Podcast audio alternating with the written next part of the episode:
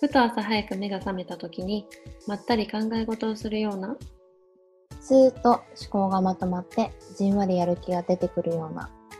そんな朝の一時に心に浮かんだことをお互いに報告するような気持ちでふんわり真面目にお届けする番組。明け方4時半いつ未来の二人ごと。おはようございます。泉来の泉です。未来です今日のテーマはこんなのあったらいいのになです。昔ねツイッターで誰かやってっていうアカウント作ってたの。えもし でなんか思い浮かんだけど自分でできないし誰かやってっていうなんかアイデアだけをポンポンメモしていくアカウントだったの。それ高校生くらいの時？いや大学生 めっちゃ泉っぽいわ。しかもねうん。鼻ほじってる男の子のアイコンを自分で書いてそれをアイコンにしてたの。めっちゃ面白いじゃん。で今日はそういうちょっとこういうサービスあったらいいなとかこういう製品があったらいいなっていうもう完全妄想会議をしたいなと思って。なのでいつか誰かやってくれたらいいなって か一緒にやりましょうってなったら嬉しいなと。嬉しいなって。うん。っていう会議です。はい。えそれどんなこと書いてたの？その書いてたことを今日話すの？もうある。うーん楽しみ。じゃあその時書いてたやつ言うねまず。うん。ちなみに今もうありますその製品。へえうん。そう調べたらねあったの。なんだなんだ。えっとフリクションのインクのコピー機が欲しいなと思ってて。おうおうおう。てかあるの？うんできたの。えっとね東芝テックっていう会社が開発してて消えるから紙を何度でも使えるの。うん。印刷するインク代は1枚あたりちょっとだけ高くなっちゃうんだけどうん。長期的に見ると5回まで同じ紙を利用できるから紙のコストって考えると費用削減できるし環境にも優しいっていうので開発されてもう、えっとね、2017年に出てた。でも結構最近だ。うん。知らなかった。なんかコピー機とかも1文字間違ってたらもう一回印刷し直したりするじゃん。確かに。あれってすごい無駄だなって思ったの。うん失敗しちゃったらもう一回消せたらいいのにと思って。うんうん。しかも消せたらその何度でも使えるっていうのもそのコスト削減になるっていうのも思ってたしただフリクションって熱で消えちゃうじゃん。うん。だからコピーする時の印刷の熱で消えちゃうんじゃないかって思ってそこが難しいだろうなって思ってたの。おーなるほど。そしたらそこがやっぱり苦労した点だったっていう記事見つけた。あ。そうなんだ。めっちゃいいよね、すごい。ねいいよね実際会社入った時さ社内資料なのに5時やったら印刷し直して全部シュレッダーかけてたもん。もったいないなって思うよもっねたいない紙だなって思ってた。うん学生の頃図面をよく描いてたの。で、うんうんうん。設計図の中にさらに、えっと、書き込んでたりするの。テーブルの位置とか柱の位置とかっていうのを書き込んでたんだけど、でそれが出来上がったらもう一回それをきれいにパソコンで書いてもう一回印刷してさらに上上から書いてったりするの。っていうのでなんか何回も重ねてって書くんだけど、うんなん。か重ねてる途中で前の書いたやつを消したいってなった時にもう印刷されちゃってるやつだからなんか修正機で消したりとか、そういうとこうんなんかもあったの。っていうのだとちょっとニッチなあれだけどこの使い方は。印刷したものが消せるといろんなことの幅が広がりそうだなと思った。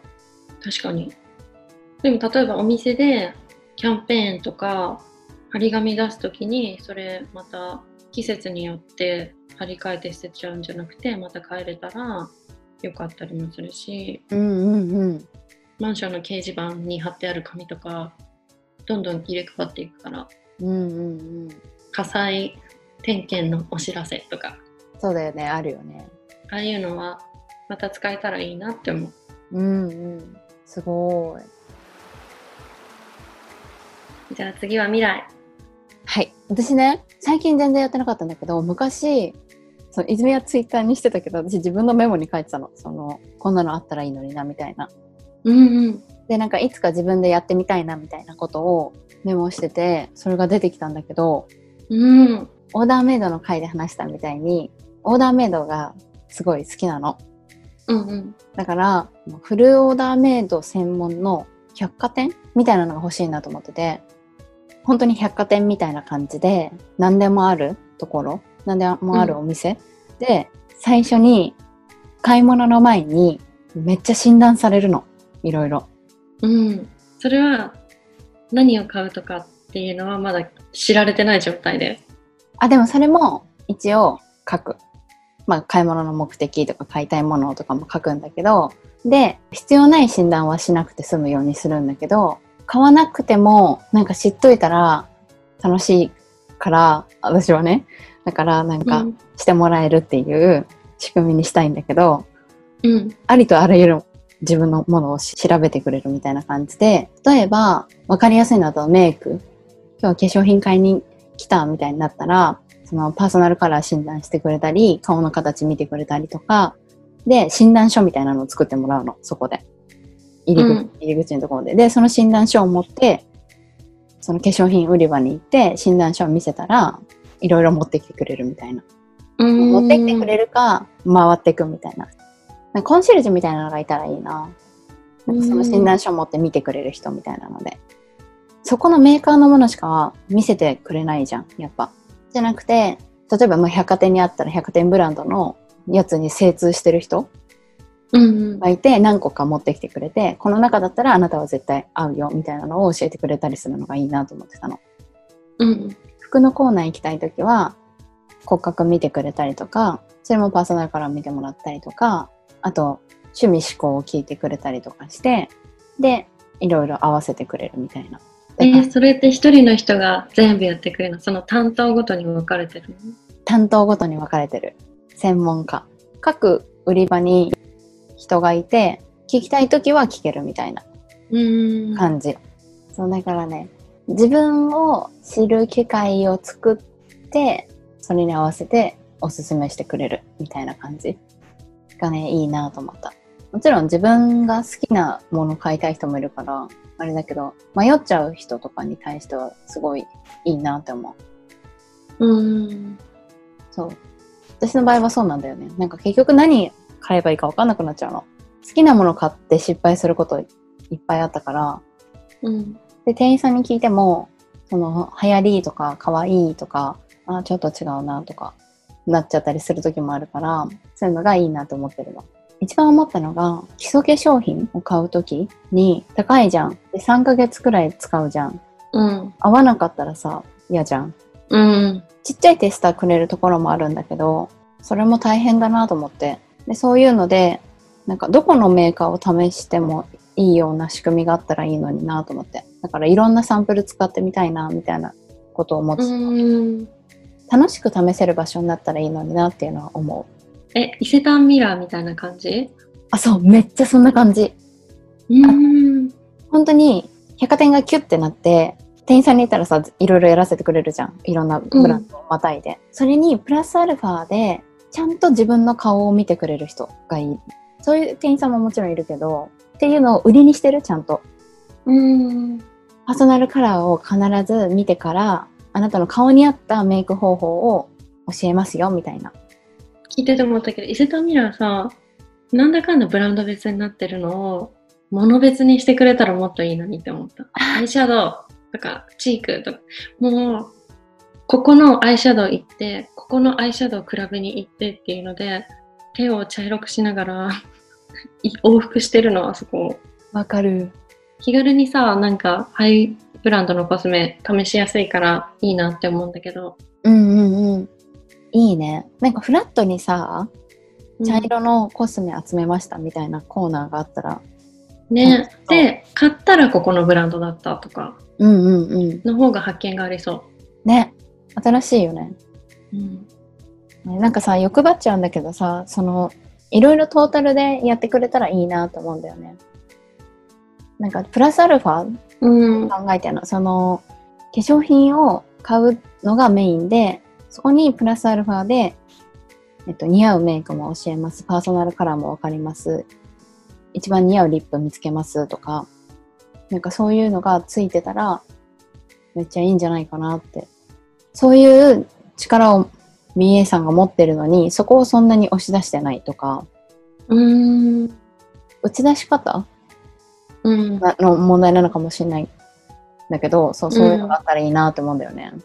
例えば、もし自分がコスメブランドを運営するってなったら、そこにいる BA さんたち全員にパーソナルカラー診断の資格を取るような研修して、で、かつ、パーソナルカラー診断ってさ、その、なんだろう、紙とかで見当ててみたりするじゃん。うんうん。でそういうのをちゃんとお店に常備しておく。うーん。なんかさ、今って多分そういうところもあるかもしれないけど、そういう道具がないじゃん、お店に。うん。だからそれが見れる力があっても、口頭でしか伝えれなかったり、店員さんの価値なのにそれが出せる環境作りがそんなにできてないんじゃないかなって思って、うーん。そうそうそう。だからもし自分がお店やるんだったら、そういう風にしたいなって思っちゃう。うん次は、じゃあライトのやついくね。うんなんかマッサージに行くのが好きなんだけど、うん。眠くなっちゃうの？うんうん。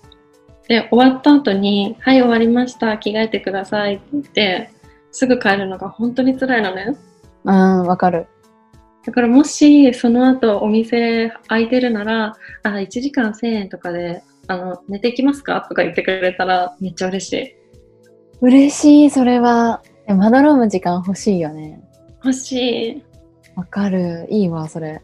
なんか平日の昼間とか行っちゃったらさ、この後空いてるかなみたいな時とかにちょっと提案してくれたら、本当2時間いくらとかで寝かせてほしい。お出かけ先代理店みたいなのが欲しくて。旅行代理店はあるじゃん。うん。お休みの日のお出かけの提案うーんとか、、プランを組んでくれるところがあったらいいなって思ってて。でね、うんうん。アンテナ張ってた時って、ヒットするものいっぱい見つけられたんだけど、だから多分、泉と遊んでた時とかもさ、あの、お互いさ、こ、ここ行こう、ああそこ行こうとかっていうのでさ、なんかいろいろ楽しいところ行けてたじゃん。うん。それって、あんまりお出かけサイトに載ってないんだよね。どうやって探してたんだろそうなの。私ね、それがね、思い出せないの。で、このね、お出かけ代理店をね、やりたいと思ったのが、自分がお出かけ代理人になりたかったの。う。うん。え、でも未来上手だもん、探すの。え、過去の話。今、うん今本当にダメ。だってこの間芋掘り行ってたじゃん。思いつかない。うんうんうん。今週芋掘りに行こうみたいな。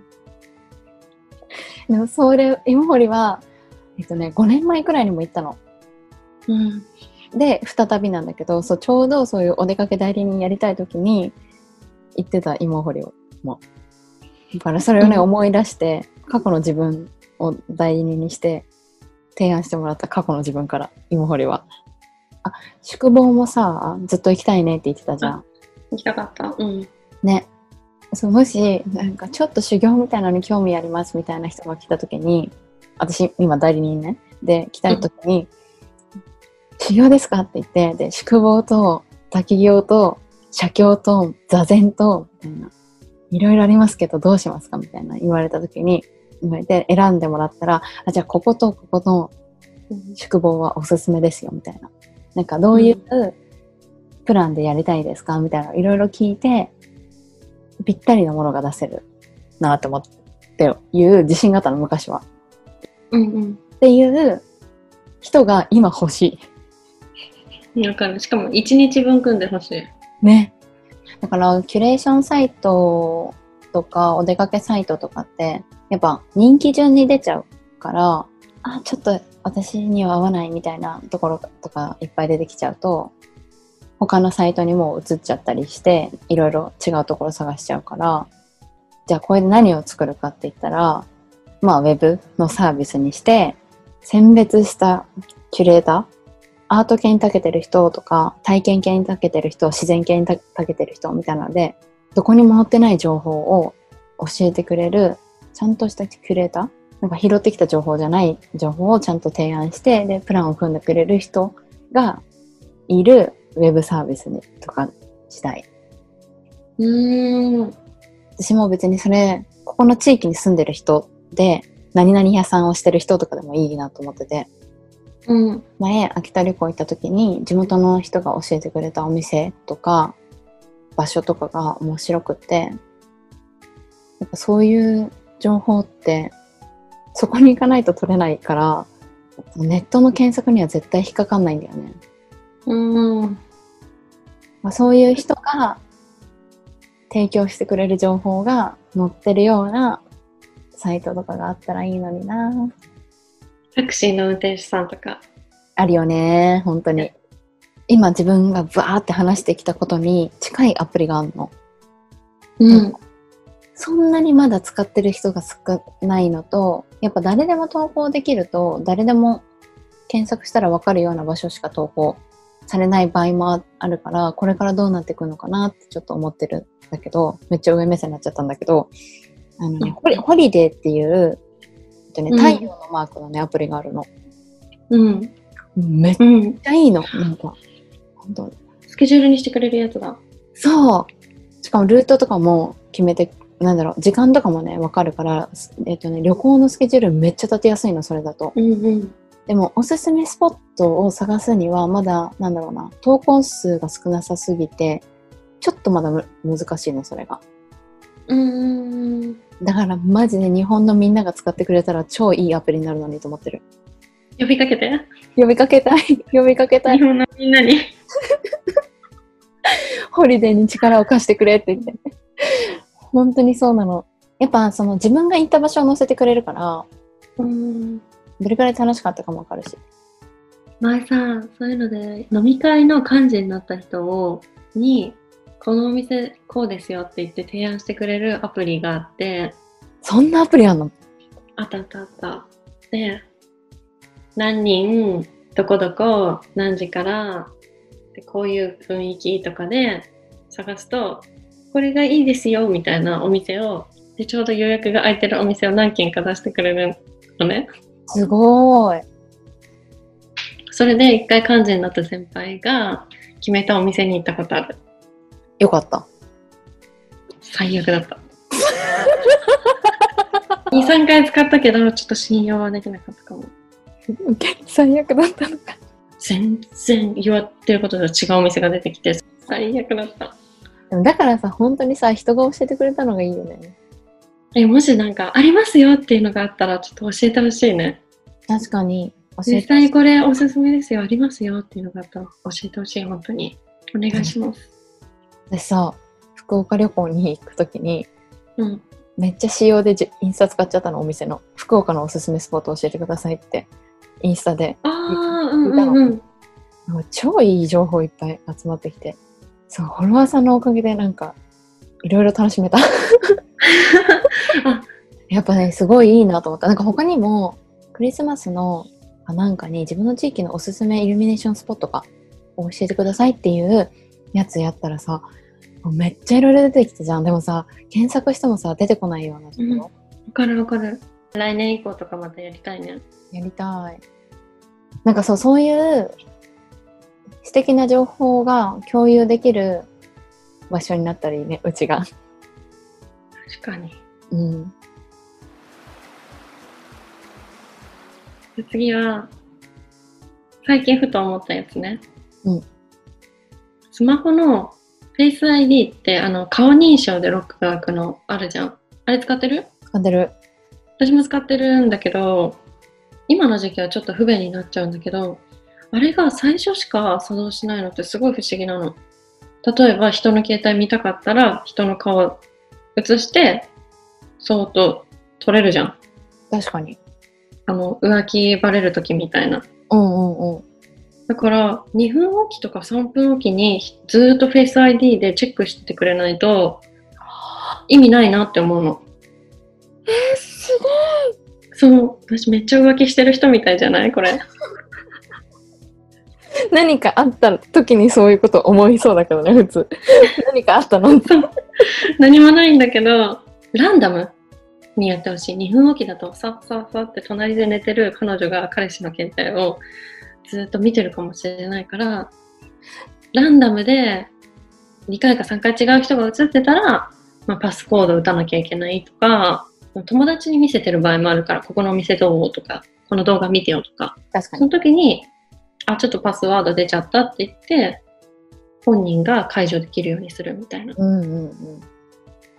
それめっちゃいいね。フェイス ID はすごいね。それはもうずっと自分の。Face ID ランダムにして、怪しい時は完全パスコードっすごい。て思った。めっちゃいい、それは。てか、めっちゃいいっていうか、その抜け穴、あんまり考えたことなかったんだけど、めっちゃそうだよね。顔借りたら終わり。顔借りたら終わり。私ずっと大学生くらいまでパスワードつけない人だったの。うんうん。そこに。で、飲み会の時に、個室が2個ある女子トイレに入って、ポンって置いたまま出てきちゃったの。スマホを。うん。で、席に戻って、あ、スマホトイレに置いてきちゃったと思って、戻ったら、私が入ってたトイレの方だけドアが閉まってたの。おうおう。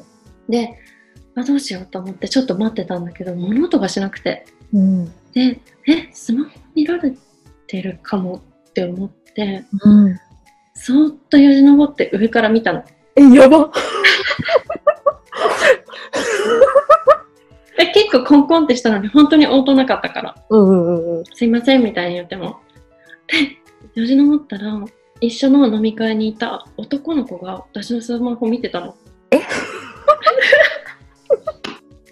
もう、多くない？やばいね。何見てたの？えっとね、上から何見てるかを見てたの。うんうんうんうん。写真フォルダ見てた。え怖で、その後、コンコンコンってもう一回鳴らしたら、あ、ごめん、みたいな。で、あ、それ私のって言ったら、ああ、お前のか、みたいな感じでさって戻されて、私が上から覗いてたことは知らないんだけど、うんそっからね、携帯をロックするようになった。怖いわ。怖かった。めっちゃ怖かった。怖い。なんかいろいろちょっと怖くて何も出てこないんだけど、たまにね、マスクしててもね、開くんだよね。もっと怖い話。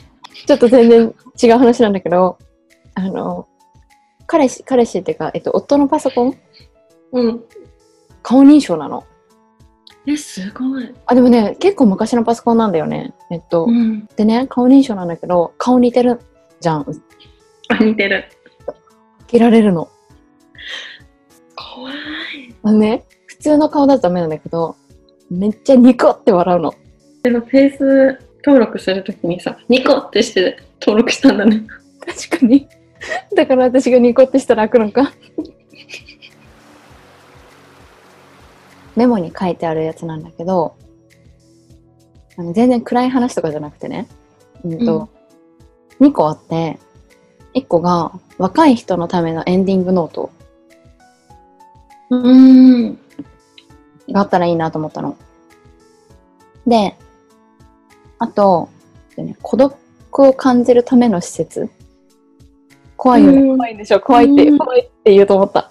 そう、なんか全然ね、怖い話じゃないんだけど、そう、なんか、っていうのがあったらいいなと思ってて、でね、なんでかっていうと、旅の回でちょっと話したと思うんだけど、その孤独で知っといた方がいいと思うもの。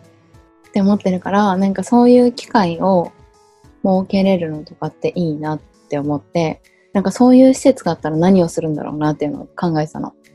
で、なんかいろいろ思うきっかけはあるんだけど、一回腸閉塞になった時に、今までずっと健康で生きてきたのに、初めて病気とか手術とか入院とかになって、健康って大事だなって思ったりとか、まあ、ちょっと死について考えたりとか、やっぱ言われたの。なんか、ちょっと遅かったら、腸が破れちゃって、でそこでショック死してたかもしれないみたいな話とかもされた時に、なんか自分に、なんかめっちゃ死が身近だと思って、初めて思ったんだよね、死が身近って。で、って思った時に、やっぱあの時のことがあったから健康って大事だなって今でも思えるの。うんそれまでは自分はもう健康な人間だって思って生きてきてたから、その健康のありがたみが分かんなかったんだよねっていうのと一緒で健康もそうだし孤独も知ってると周りに誰かいることが当たり前じゃなくって嬉しいことだって思えるようになるかなっていうのとかあってっていうのでそういうのがあったらいいなと思ったんだけど実はねちょっと近いものがあって自分の大切なものを、えっと、改めて認識してその大切さを知るみたいなワークショップがあるの。うんで、えっとね、お寺でやってるやつなんだけどちょっとショッキングな名前になっちゃうんだけど死の体験旅行っていうワークショップなの。で、えっと、このワークショップの内容がもし自分が病に侵されて残りわずか数ヶ月の嫁だとしたらっていう状況を想像するの。で、うんワークショップでやる内容は20枚の紙に自分の大切なものを書くの。うんで、書き終わったら、そのお坊さんが40分かけて自分が死ぬまでの様子を想像させる話をするの。ちょっと怖いけど、怖いよね。なんか、うんその40分間の間間で、その20枚のうちから1枚ずつ捨てさすの、紙を。うん超残酷じゃない？私これ怖くて自分ではやれてないの。できないできない。できないよね。これをする勇気はないけど、ちょっと近いなと思った。自分がやってみたいものに。でもこれはちょっとショッキングだよね。すごいよね。うんそうっていう感じで、でもなんか自分の人生を見つめ直す機会が作れたりとか、自分の今持ってるものを大切にできることができたらいいなって思う。でもやっぱそういうのを実感するのって、多分なんだろうな、反対、マイナスのことからやっぱ病気になって健康がわかるとか、なんかプラスの方からよりも、やっぱマイナスの方からの方が実感しやすいのかなとかはちょっと思っちゃう。っていうので、若い人のためのエンディングノートとかっていうのがあったら、ちょっとやってみたいなって感じ。エンディングノートも別に、なんだろうな、自分の身辺整理っていうか、見たことあるんだけど、そんなマイナスな感じじゃないの。年を取って、いろいろ持ちすぎるじゃん。うで、んそうすると、これ何を持ってるか分かんないまんま死ぬのが不安とか、だから一回身辺整理して、あの、いつ何が起きても大丈夫なように安心しとくっていう意味もあったりするんだと思う。例えばその、通帳の保管場所を誰にも伝えてないみたいなのとか、なんかそういうのも含めて身辺整理、若い人がするようになんかあったらいいなって思った。いまだに答えが出ないのにずっと欲しいと思ってるやつなんだけど、うん。あのドライヤーって進化しないのかなって。その髪質に対するさ、機能がすごい上がってるじゃん。うんうんうん。形状もずっとさ、大体ああいう感じで、そういうことか。自分で手に持ってずーっと乾かすみたいなのが、もう本当に飽きたの。なんかドライヤー苦手で嫌いだから、うんうん。床屋さんみたいなところにある頭の上ぐるぐる回ってるさ UFO みたいなやつあるじゃんある。あれでボッてやったら一気に乾かないかなって 思ってるんだけど多分頭溶けるとなるほどね。そこまでの進化を求めてたのね。そう一瞬で乾いてほしいの乾きやすくなるシャンプーとかじゃなくてもう乾いてほしいの、なるほど、なるほど。うん、そういうことか。私、イズミンチーってドライヤー使った時めめっちゃいいんだけど、これと思ってたよ。だからなんかいい、よねそうどこまでの進化を求めてるのかなと思ったけど、なるほどね。なる分かったわ。質はもう多分今最高だと思うのうんうん。これ以上もっと良くなるのかもしれないけどあちなみにパナソニックうん、パナソニックビューティーの使ってて、で、ダイソンも使ったことあるし、ヘアビューザーも使ったことあるんだけど、結果、微妙な多分違いになってきてる中で、乾かすあの10分をなんとかできないのかなってずっと思ってる。あとそれつながりで2個くらいあるんだけど、え、うん、聞きたい。簡単な方からいくね。うん。キッチンについてるディスポーザーってわかる？うん。生ゴミを粉砕して流してくれるやつなんだけど、あれにすごい憧れがあっていつかディスポーザーがついてる家に住みたいのうんうんうん。の洗面台とお風呂にもつけてほしい髪の毛。髪の毛とかのゴミを全部粉砕して流してほしいそおこ掃除をするのちょっと大変じゃん。なるほど。だからお風呂と洗面台のディスポーザーが欲しいです。他は？もう一つが炊飯器なんだけど、うんうん。炊飯器もいつまでもお米測ってお水の量測ってるじゃん。でお水の量とかもさピッピッピッピッって知らせてくれるやつとかあるじゃん。え、そうなの？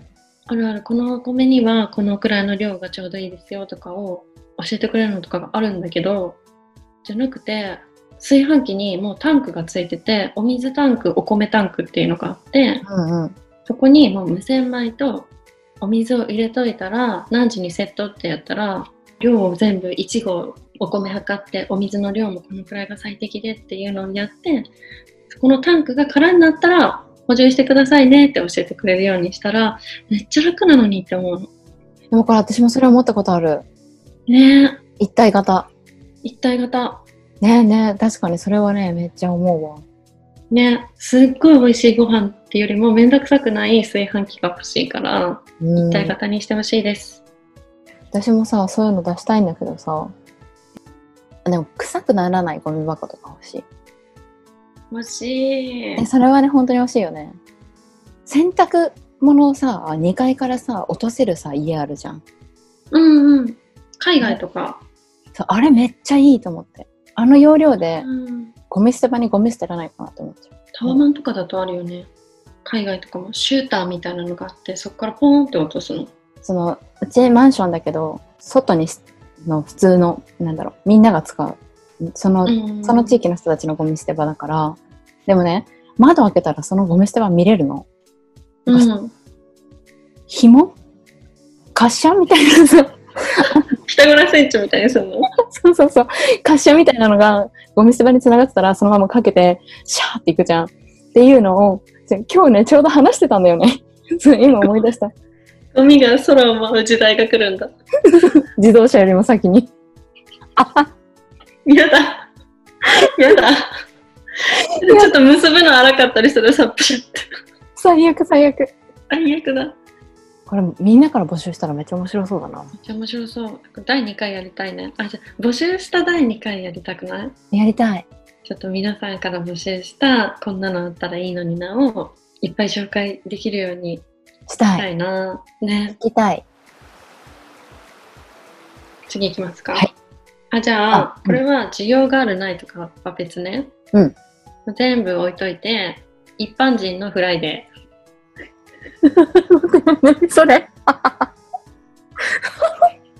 なんか、いつから芸能人は全人類のお手本になったんだろうって思ったの。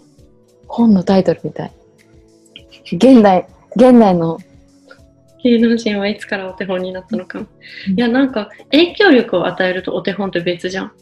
うんなんかお手本のように人としてまっとうに生きるってみんながしなきゃいけないことだと思うのに芸能人をお手本のように扱ってるじゃん。うんでただ人の前に出て何かをするっていう芸に長けてる人たちなのにそれは人間の見本ではないじゃん。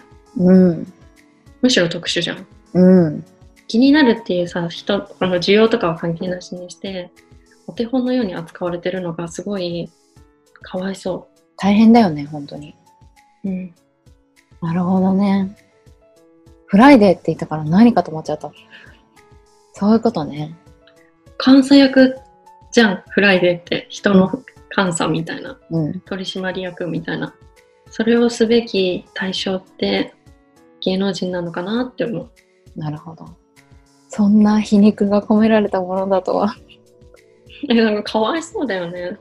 かわいそ一般人も取り締まられてもいいんじゃない？っていう、う逆にね。逆に。そういう側になってみるっていう。うん。いきなりある一つで会社に発売前日に送られてきて、村井さん、ちょっとって言って、フライデーからこういう記事が明日出るって言われてるんだけど、本当かな？とか言われて、すいませんでしたみたいな。君は明日からここへ移動だよみたいな。それさ今さ自分に例えられて思ったけどさすっごい苦しいね。超怖くない？怖い怖い。前日だよ。買買い物行くの怖いもん。買い物？何してんの？午50%オフのなんか夜とかにさスーパー行ってさ、うん。お惣菜と割引のお惣菜買った時とかにさ、貧困かみたいな 金に金に困った未来の生活みたいなさ。別にさ毎日さ割引のお惣菜買ったっていいじゃん。なんか。なのに書かれちゃう。そうでべで別に毎日買ったっていいしでもたまたま買った日なの買った日なのになんかすごい、あんなにきらびやかに見せた生活は実は嘘だらけだったみたいなさ嘘に塗り固められた生活だったみたいなさこのだからさ書かれちゃっ てそれでさ、会社に呼ばれるのめっちゃ嫌だな。いやだってかさなんかもうちょっと大ごとで呼んでほしくない？だったら。確かにでもさそういうのでも書かれちゃうわけじゃんそうそうそう。お題じゃない？もうなんかこれした時にフライデーになんて書かれるかみたいなっていう大喜利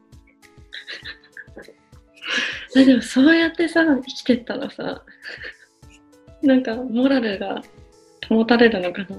保たれない絶対。おかしくなる。絶対おかしくなる。うん怖いわ、会社に呼ばれたくないな。写真はどう見ても未来さんだよね。とか言われて。でもさ別にさ普通のシーンかもしんないよねただ。普通に買い物してるシーンとかさ、なんか抱きついてる写真撮られて、熱愛。知らないよって感じじゃない？熱愛って。え面白い今度なんか会った時にやろうかなフライデーごっこだってそれこそなんかさ会社のあの仕事とかの打ち合わせでカフェで打ち合わせしてたら「昼夜から不倫か!」みたいなのが書かれたりしたらさ もう生きていけないよ。本当だよねもうさそういうことをさ思ってたらさ全部の自分の動作に対してさそう思っちゃうよねねえねえもう絶対誰にも触らないとかさ。なんか高校の時にあの体育の先生がちょっと好きだったんだけどそしたら結婚したって聞いてあっってなって。そして、生徒と？あでも、うん、一般女性？そう一般女性。一般女性と結婚したっていうのがあって。でその、あのー写真も公開されたわけ。でうんうん。2人とも体育の教員同士で別の学校のね、組体操の膝に乗って「タイタニック」みたいなポーズあるじゃん。うん、サボテン？うん。あそうサボテン。あれをあの北海道の広大な大地でしてる写真を見てなんか あフライデーって感じ。でもさしょうもないね中身。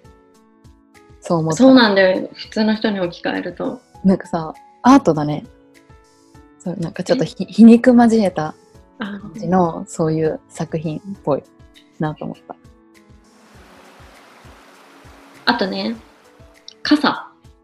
あ進化してほしいなっていううんうんうんものなんだけど、小学校の時にずっと思ってて、傘ってなんでこういう形なんだろうってずっと思ってて、濡れるじゃん。うん結局ね横から服、で、なんかカーテンみたいなのがついてたらとかずっと通学時間に考えてたの。うんうん傘のあの扇の下にカーテンが全部ついてて横からも濡れないようにしたらでも折りたたみ大変だなとか夏はクーラーがついてたらいいのにとか。うんうん。扇風機がついてる傘ねあった気がするんだよね。へえうんうん。多分ねある扇風機付きの傘っていうのがあったり。うんうん。なんか傘も進化しないかなって思ってる。今さ扇風機持ち歩けるようになったじゃん最近。最近、うん。ここ数年で。うん。なんかそれも似たような進化だよねなんかなんか今傘に扇風機がついてるって聞いてもおかしいって思わないもん。うんいいのって。どこで買ったのってなる人ねなるよね。ちょっと10年くらい前だったらさなんじゃそりゃってなるよね。傘は全部シェアにしてほしいって思ったんだよね。えわかるそれ。ね世の中の傘全部シェアえ絶対その方がいいよねあのビニール。ビニールは全部、うん。なんかうまく回るんだったら本当にその方がいいなと思ね。買う必要がないよね。捨てられる量と買う量と。どっちが多いのって思っちゃうもん。ううん。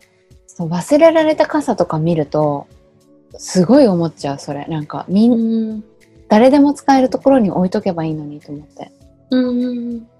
たまに配ってくれたりするとすごいありがたいなとこれ全部忘れ物だから使ってって言って配ってくれてる飲食店とかあるよね。うんあるとすごい嬉しいえっとね、シェアオフィスみたいなのに行った時に、うん捨てるのにやっぱお金かかるんだって、傘。ああ会社で出たものだとそうそうそうそうそう。だから逆にもらってくれた方が助かりますみたいなこと言われて、ああ、そうなんだと思って。なんか、傘の忘れ物とかって、誰も幸せになんないと思って。うん、なんかね、うん、大学で、変な発明品みたいなのを集めた本があったの。うん、ちょっと余談なんだけど、電車で寝過ごさないために、なんかおでこに自分の降りる駅が電光掲示板で流れる装置とか、なんかそういう。知ってるそれ。主婦の人で開発してる人も見たことある待って、ちょっと待って、本当にいる、あるの？ある。なんとか駅で起こしてくださいっていう紙を貼れるなんか帽子とかそういうのだった気がする。それで思い出したんだけど電車もあの飲食 OK 車両とか。それさ、私もめっちゃ思ったんだよね。なんか、あまあそう、お話ができるとか、これをしちゃいけないのをして OK っていうよりかは、なんかもっと楽しい電車にならないかなと思ってた。音楽かかってるとか。あいいね楽しいよね。FM 車両みたいなそうそうそうそうそうそう。あいいかもね、でも電車の時間を楽しくする電車あったらいいよね。観光車両みたいなのがあってえ、ね、そう同じこと考えてた？そうずっとアナウンスしてくる右に見えますのはみたいなちょっと未来っぽい感じになったら、窓がそういうモニターみたいになってて、なんかうん、ここがどことか。ピピってスカイツリー高さ何メートルみたいなそうそうそうそうそうそうそう。初めて乗った電車とかだったらめっちゃ楽しい楽しい。絶対窓見ちゃう。見てるよねスマホ見なくなるそそれって本当その時間、あ、その場所のその時間楽しめるからう、いい。うんうん、楽しそうあと夢の中によく出てくる遊園地があるの。夢でしか出てこないの？そう架空の遊園地なんだけどあまたこうとこ来たみたいな。ええうん。があって一個そこに子供向けのちっちゃいローラーコースターがあるんだけど、うん。そこはね乗るときにチームを組むの。うん。で34人くらいでチーム組んで友達とか家族とかで行くんだけどこのローラーコースターに乗るともういつ降りられるかわからないの。怖そう線路がいっぱいあって線路の近くになると右か左かみたいなのが出て選んでいくとすぐゴールに着いちゃう時もあればずーっとまたここの道に戻ってきちゃったみたいになるの。だから最後暗記していけば絶対ゴールにつけるんだけどゴールにたどり着ける時間は人それぞれみたいなジェットコースターがあって楽しそう。ネプリーグじゃん。そんな感じネプリーグのあのね問題出されるやつみたいな、多分さモニターとかを使えばできるじゃんうん。じゃなくてリアルなのうん。いや、リアルがいいな。楽しそう。そっか、遊園地とかでこんなのあったらいいのになってアトラクションとかってありそうだよね。なんかアニメとかによく出てきてさ観覧車ごとになんかテーマが違うみたいなのあるよねお風呂入れる観覧車とかカラができる観覧車とかなんかそういうのだったらさ、もうめちゃめちゃいろいろ出てきそうだよね。実現可能かどうかとか置いといて、あったらいいのになってめっちゃ楽しいね。え、観覧車にお風呂ついてるのめっちゃいいな。ほんとねいろんな乗り物あったんだよねその遊園地はもう行けなくなっちゃった大人になってピーターパンみたいな。なんか切ないね。なんか遊園地じゃなくてもね、いろいろないかなって。でもさ、これが楽しくなったらいいなって思ったらさ、いろいろ出てきそうだよね。スーパーの買い物が楽しくなったら、みたいな。そうなんかあ、スーパーに図書館の本探すみたいな機会があったら嬉しい、これどこにあるかわかんないものあ謎ジャンルのものを見つけられないんだよねー、いや、わかる。店員さんに必ず聞く聞いちゃうけどさ陳列してる店員さんとか邪魔しちゃうのちょっと申し訳ないなって思うわかる。私、あんまり声かけれない人だから、そういうのあったら嬉しいな。番外編的なので、これが最高っていうのが、スーパー銭湯なの。こんなのあったらいいのになんかいっぱい詰まってるの、スーパー銭湯って。うん。でもなんか自分のじゃあ理想のスーパー銭湯ってなんだろうみたいなのをなんか妄想してるんだけどこれはちょっと今はまだ心にため止めておくんだけどその私もいっぱい貯めてるよ。え本当？え作ろう？うん。スーパー銭湯ちゃんとその時のためにいっぱい貯めてる。ミスターミニッツとカフェがコラボしてほしいっていうのをずっと思ってて、カフェでお茶しながら、かかと、ヒールのかかととか靴直してくれたら嬉しいなってずっと思ってる。靴の修理か？駅とかにあるやつ？駅にあるやつ、そうそうそう。私の場合、直したいって思って、ミスターミニッツに行ってたの。うんうん気にしてない人もいるじゃん。かかとのゴム外れちゃって、金が出てて、カンカンカンってなりながら歩いてる人もいるじゃん。うんうんうんそういう人に提案型のミニミスターミニッツとして、コラボど。として普通にフラッと入ったカフェで、よかったらお茶してる間に靴直していきませんかって言って、その間スリッパ貸してくれて、友達と喋ってる間に靴が綺麗になったらすごい幸せだなって思ったの。なるほどね。ハードル低くなるね。靴直しうん、あ靴直すって気持ちいいなって思ったらさ習慣化するし。うん。それはいいわそれをね欲しいなって思うんだよね。うんうんうんうん。すごいちょうどいい掛け合わせだね。あとはこれも夢で見てこれいいじゃんって思ったんだけどエレベーターの有料化。ああうんうんうん。パスモみたいなのではいじゃあ10階だったら210円とか出てきたら階段を使う人とかが増えて健康的になったらいいなって。もしちょっとエレベーターを使わないといけないっていう理由がある人は免除できるとか。なるほど。あったらちょっとだけ運動が日常の中に取り入れられそう。んうんうん。なんか制限することでそっちに切り替える人がいるっていうのが多いね。ううんうん。良くなりそう。って感じかな。うんうん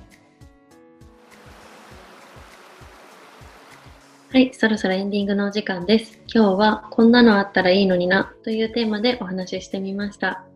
もし2人で話しているもので実際にあるよっていうものがあったら、他にもこんなものがあったらいいなっていうものがあったら教えていただけると嬉しいです。いくつか集まったら皆さんからいただいたお便りをもとにこんなのあったらいいのになボリューム2をやってみたいなと妄想しています。明けごとでは皆さんからのお便りを募集しています。インスタグラムの DM または Gmail にて受け付けています。Gmail アドレスは、あけごと 0430-gmail.com です。番組への感想、質問など、どんなことでも構いませんので、お気軽に送っていただけると嬉しいです。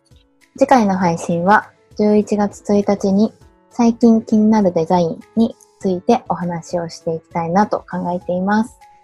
それでは今週も楽しみましょう。